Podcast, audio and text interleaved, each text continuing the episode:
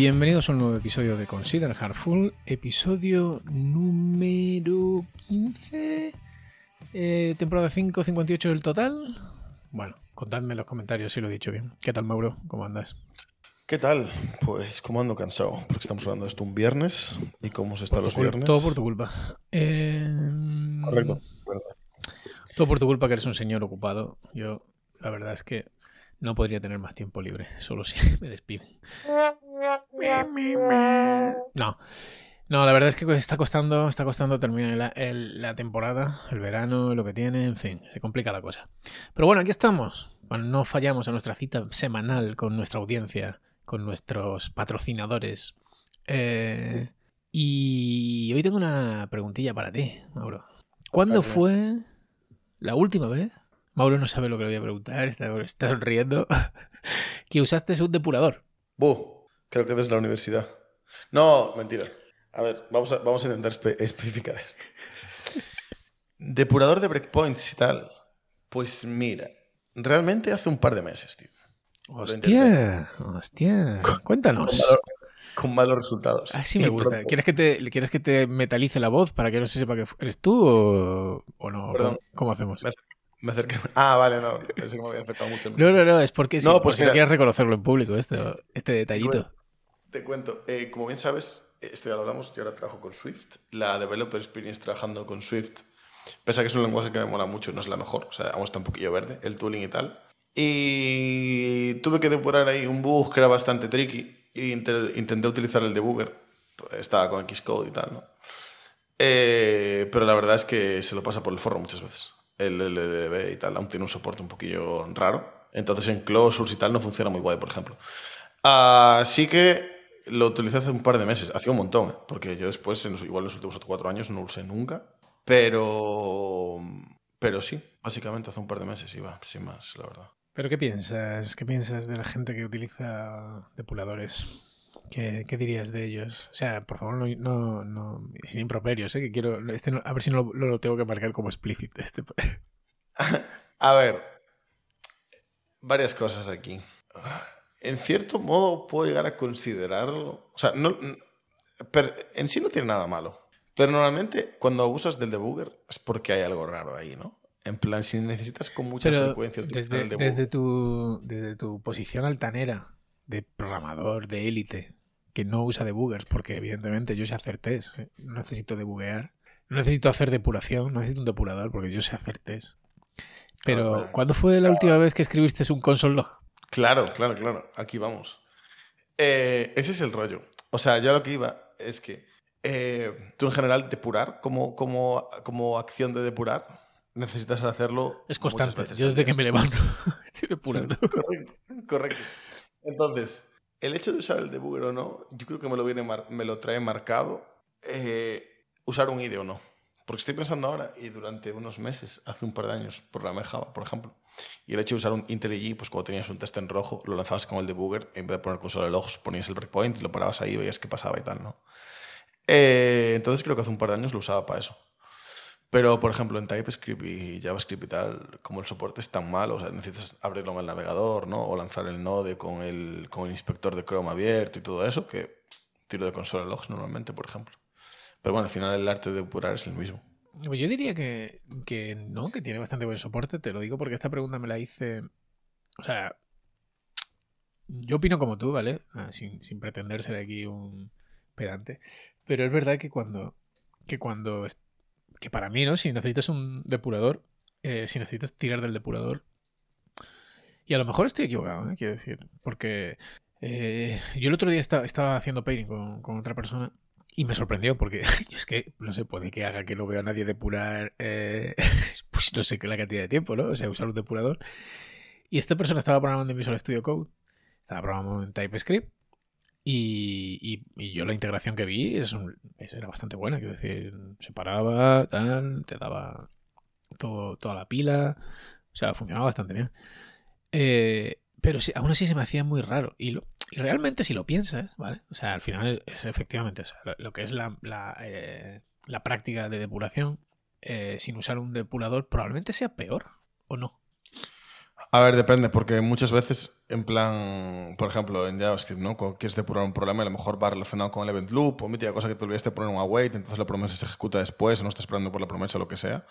Por ejemplo, eh, pones dos console logs, ves en plan, ves el orden de ejecución o lo que sea, y ya sabes qué está pasando. Creo que al final es una cuestión de costumbre y no cambia tanto. En plan, la verdad. O sea, Que- no- Lo que sí es cierto, ya que te veo que no estás nada inspirado, te veo- lo que sí es cierto que normalmente cuando tú usas un depurador, y probablemente por eso yo, por esto tengo la opinión que tengo, ¿no? Cuando usas un depurador es porque estás probando en ejecución. O sea, quiere decir, estás probando la aplicación ejecutándose. No, pero es lo que hablábamos. O sea, tú al final los tests, para depurarlos, lo que yo te decía, en plan, yo cuando trabajaba con un IDE, que fue en la época esa de Java, los tests los depuraba con, con debugger muchas veces. Sí, pero ahí sí que estoy de acuerdo contigo en que probablemente en TypeScript no haya- el soporte no sea tan, o sea, no, se- no sea tan bueno el soporte para lanzarlos desde los tests. Probablemente no lo Claro, yo te, hablaba, yo te hablaba de esos ejemplos, en plan de que eso no, no me es tan fácil llevarlo a TypeScript y tal. Claro. Que normalmente ejecutas todo en una terminal, todo eso y ya está. Pero sí que. fu, yo ahí ya sí que tengo dudas. ¿eh? Si tú estás. es- Se está lanzando solo un test. Francamente, no sé hasta qué punto depurar. eh, no estás perdiendo más tiempo, o sea, más recursos, tarda más que poner un puñetero con solo. O sea, es que depende, claro, del tipo de test que sea, pero en principio debería ser algo bastante enfocado y no, no necesitar a lo mejor. ah, no Es como matar moscas a cañonazos, ¿no? Usar un depurador para, depurar un test. Depende del caso, yo creo. A ver, hay test, o sea, efe- efectivamente, hay test que son súper en plan, si están, eh, la unidad es súper acotada, pues probablemente metes un console log y te das cuenta de lo que está pasando. Pero a veces estás probando en una unidad, estás probando un poco un cacho más grande, no sabes muy bien qué está pasando. O sobre todo, por ejemplo, cuando estás haciendo un refactor y hay test que pones en rojo y entender qué está pasando, en plan, porque están fallando, lo que sea, ¿Cómo, pues... cómo que hay test que se ponen en rojo? Cuando estás haciendo un refactor. ¿Cómo es eso? ¿Es un refactor? metes vacilando. ¿Un refactor? ¿Cómo se puede poner los test en rojo? Eh, Estamos haciendo- Tenemos que, hablar, tenemos que hablar un día de, de cómo, de cómo aproximar un refactor te- teniendo el mínimo tiempo posible los test en rojo, ¿no? Estaría guapo hablar de eso. Es interesante, pero bueno, eh, sí podemos hablarlo, la verdad. La verdad es que un día que Pero bueno, cuando a aprendamos a, hacerlo, lo, lo hablamos. a ver- Pero tú y a yo, lo- veces- tú y yo- a a, ti, a ti y a mí nos gustaba bastante Hacer eso. jugar, Yo a eso, jugar a eso. A mí es que me, o sea, a mí me ayuda mucho. Bueno, pues luego lo podemos hablar en otro Y episodio. ahora, por ejemplo, estoy, estoy... Bueno, sí, hablaremos en otro episodio. O podemos, o podemos dejarnos ir y hablarlo ahora. Pero... Sí, pero la verdad es que como no tenemos un tema... O sea, lo del depurador ya creo que lo daba más. No, o sea, yo creo que básicamente eh, lo utilizo si lo tengo muy cerca, pero tampoco me salva la vida. O sea, quiero decir, no es algo que yo necesite para programar 100%, pero sí que es cierto que si estoy ejecutando algo y viene full integrado en el IDE, que esté usando el hecho de poder utilizar el debugger y tal, y funciona guay, pues al final te ahorras ponerte los console log y tal, y a veces puedes ir hasta más rápido. Eh, Entonces, ¿por qué, te- pero por qué lo tenemos tan mal conceptuado? ¿Cómo? ¿Por qué lo tenemos tan mal conceptuado? O sea, ¿por qué cuando... ¿Por qué tu primera respuesta ha sido cuando ves a alguien con un debugger, tal, no sé, algo ya huele Porque- mal, algo huele mal? Sí, porque a mí me recuerda a la época de la universidad donde programabas sin test y donde te encontrabas un problema en todo. O sea, tú ibas programando en plan. Eh, eso, sin ningún tipo de test, y recogiendo feedback conforme ibas probando y de repente, pues igual hacías un cambio, estás programando el mítico juego que te mandaban de proyecto para programar programación 2 y que era un solitario y igual por cambiar algo en barajar te deja de funcionar las puntuaciones, yo qué sé, ¿sabes? Entonces te ponías ahí con el debugger ahí y tal, en plan, qué guay Ya, lo- este- Eso, Eh, eso puede ser problemático, pero es más problemático cuando lo resuelves sin saber cómo, solo haciendo algo para que el debugger... bueno, si pongo esto aquí ya lo pasa, vale, pues venga, para adelante. Horror. Le puse eh, esto, yo lo tengo visto y pff, lo mítico de le pongo un console log, ¿no? Sí. Ahora con este console log funciona, ¿no? Pues se Claro. ejecuta dos, dos milisegundos exactamente después. Pues lo dejo ahí el consolero y para adelante. Y bien. este console log que no lo quite nadie nunca. Eso es muy típico, eso es muy típico de JavaScript, sí. Eh, pues sí, coincido, coincido. O sea, a mí se me hace un poco de bola cuando veo a alguien. Y, y yo no sé por qué, pero yo sí que tengo la impresión de que es más lento. Con- porque cuando he estado paireando con gente que utiliza el debugger, es como. ¿Sabes? No sé. Es como quita ya, joder. Vamos a. A veces estas cosas son un arma doble filo porque, eh, bueno, a mí también me ha pasado con los console logs, ¿no? Esto nos pasaba mucho a ti y a mí, o sea, el de, lo de enfrentarse a estas dos visiones que voy a contar ahora cuando hacíamos pairing, Porque yo cuando me encuentro un problema igual tiro más a, bueno, pues pongo un par de consolas aquí para intentar entender qué pasa y tal. Y a ti siempre te gusta antes entender bien todo para analizarlo sin ejecutar nada en plan de ver qué, está, qué puede estar pasando y tal. ¿no? Sí.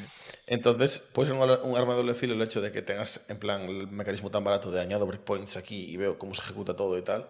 Porque en vez de dedicar un poco de tiempo a analizar y aprender sobre qué está pasando, vas ahí al, a encontrar el problema específico y poner el, el if en cuestión o lo que sea. ¿no? Porque Estoy de acuerdo. A mí, a mí me pasa, me pasa eso, me pasa. Me gusta entender lo que. antes de ponerme a lo loco, a poner console log por todos lados. Es que, de hecho, una de las cosas que te iba a decir es que eh, una cosa que he dejado de hacer últimamente por, por, por, por la gente con la que paireo y que, y que hacía mucho contigo y ahora, y ahora último, el otro día estuve paireando con otra persona que tú conoces y tal y que, y que lo hizo y dije, joder, si es que esto, esto es mm, molaba, ¿sabes? Que es que es tirar código para atrás. O sea, es. eh, no, estaba, no- estábamos intentando entender cómo funcionaba una parte del código. Y llegó un momento que estábamos perdidos. O sea, ya no habíamos metido tanto la movida que ya no, no entendíamos ya lo que estábamos haciendo. Habíamos hecho un montón de modificaciones, no sé qué, ya estábamos más perdidos que el barco de arroz. Y, y entonces me dijo: deshacemos todo. Y, y dije: sí, sí, guay. ¿no? O sea, va, venga, guay. Deshacemos todo y, y, probamos otro approach de, de cero. La, y la verdad es que guay funcionó, ¿no? Pero pero es muy típico depurando, independientemente de que eso sea debugger o no. eh, no hacer eso jamás. O sea, es seguir, seguir, seguir y ahondar y volverte loco. Y, y la verdad es que ese estar, eh, empezar fresco, ¿no? Eh, ayuda bastante. Am, haber explorado caminos distintos y tal y empezar fresco de vez en cuando eh, te ayuda a aclarar ideas y a tener a salir de, de dónde estás metido, del pozo donde estás metido, sin sentido. Y, y esto ha sido el capítulo más corto de Consider Hardful. No sé, ¿qué ibas a decir? esta es tu, tu idea. Tío, pues no me acuerdo, iba a decir algo, pero me cambiaste de tema y, y, y me lié, tío. No me, no me acuerdo. ¿Esta es mi idea de qué? ¿Mi idea de- del podcast de hoy? Sí. No, O sea, tío. para lo que paga la gente. Para lo que paga la gente tampoco esperen contenido premium todas las semanas. Y menos en verano. ¿Qué iba a decir yo? Que, que no uséis debugger. Que, que los debuggers. eh, no sé, dejad vuestra opinión. ¿Qué, qué os parece? Yo. Ni por el tiempo que me lleva a configurarlos, la verdad. Eh, Claro, es que yo normalmente no pago ese tiempo de configurarlos. Tal cual. Que normalmente, pues eso, para utilizar en en TypeScript o JavaScript o así, tienes que, eso, dedicarlo. Tienes que dedicarle un tiempo y, y es un puto coñazo. Y luego funciona, no funciona, tal, no sé. Ah, por ejemplo, te tiene pasado, ¿no? Yo no sé. eh, alguna vez sí que tengo usado depuradores. eh, con el IDES hace años, no recuerdo la última un depurador, pero, pero en Chrome sí. O sea, a lo mejor estás en una página web, ¿no?